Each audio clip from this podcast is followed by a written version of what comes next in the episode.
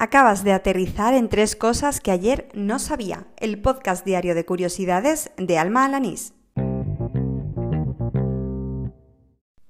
Este es el episodio número 31 del podcast, el correspondiente al lunes 14 de octubre de 2019. Si aún no has aprendido nada en lo que llevamos de día, no te preocupes, que aquí te traigo yo tres cositas nuevas. ¿Te parece? Pues al lío.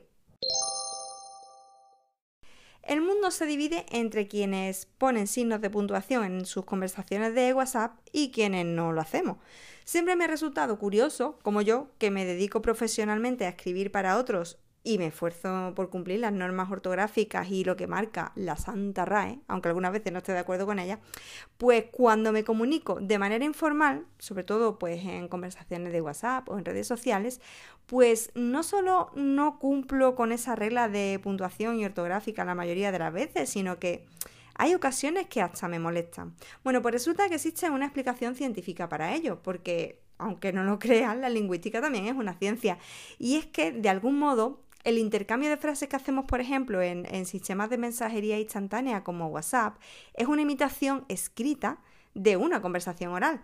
Es decir, no se producen pausas en la conversación. Lo que se produce son elipsis, momentos que dejas al otro interlocutor para que pueda responder. Por ello, un punto pues, puede entenderse como el final de una conversación, como algo muy definitivo. Puede llegar a interpretarse como un enfado o incluso como un distanciamiento. Esta es una de las conclusiones que recoge un extenso reportaje de Shataka en el que se abordan también otras cuestiones relacionadas con los sistemas de mensajería y las redes y cómo estos han cambiado pues el sentido de muchos aspectos lingüísticos. Hoy he visto en Twitter que se celebraba el Día de las Escritoras, una jornada conmemorativa que no tenía ni idea de que existía, pero que tras descubrirla no solo me parece necesaria, sino que me he sentido obligada a difundir. De hecho, eh, es de muy reciente creación. Investigando sobre ella, he descubierto que se instauró hace muy poquito, en el año 2016, impulsada por la Biblioteca Nacional de España y otras entidades vinculadas a las cuestiones de igualdad. Siempre digo, y más de una vez lo he comentado en, este podcast, que llevo un par de años priorizando las obras escritas por mujeres y hoy, con motivo de esta conmemoración, he pensado que sería una buena idea pues contar cuáles son los libros que precisamente me estoy leyendo en estos momentos.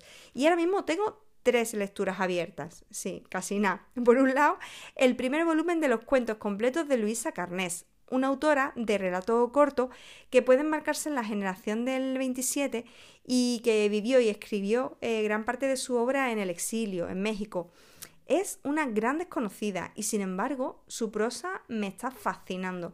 Compré el libro en la pasada edición de la Feria del Libro de Sevilla y bueno, estoy deseando pillarme el segundo volumen de estos cuentos completos. Por otro lado, he comenzado en mi Kindle el libro Tres muchachas indomables de Teresa Ortiz Tangle. Es una novela de la que llevo muy poco leído, pero me encanta su planteamiento porque cuenta la historia de tres amigas que se conocieron en su juventud, en los años de preguerra, y vuelven a encontrarse décadas después. Y bueno, pues no puedo contar mucho más porque ya tampoco he avanzado en la trama.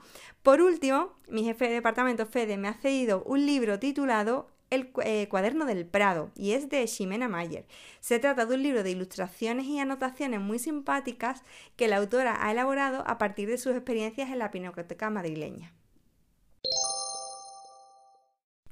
Hace poco más de un mes me unía a sinoficina.com, que es un coworking virtual en el que profesionales de todos los ámbitos relacionados con el marketing digital y la comunicación, pues están ahí compartiendo sus conocimientos y bueno, el contenido de, mucho valor.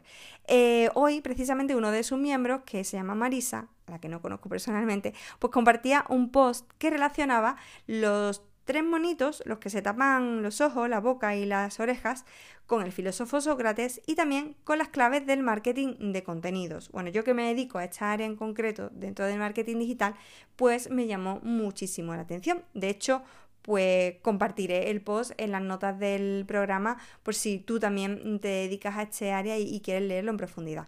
Pero bueno, a mí de, todo lo que contaba el, post de la tira de, marketing, que era el blog donde, mm, donde está compartido, pues yo me he fijado en un detalle pues súper curioso.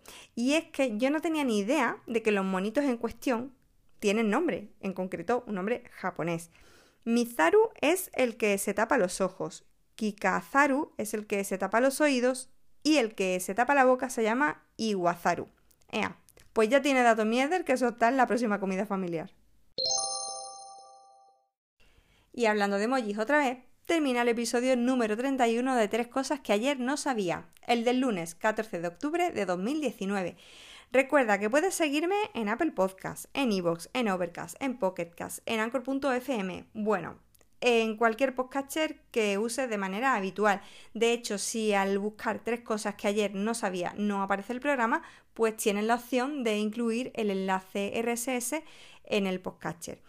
Y otra cosita más, si me escuchas de manera habitual y te mola este programa que hago todos los días, pues yo te agradeceré con todo el alma que me dejes algún me gusta, review, comentario, valoración en, el podcatcher que uses, claro que sí, ya sea Apple Podcast, ya sea iVoox, en fin, eso ayudará a que me conozcan otras personas.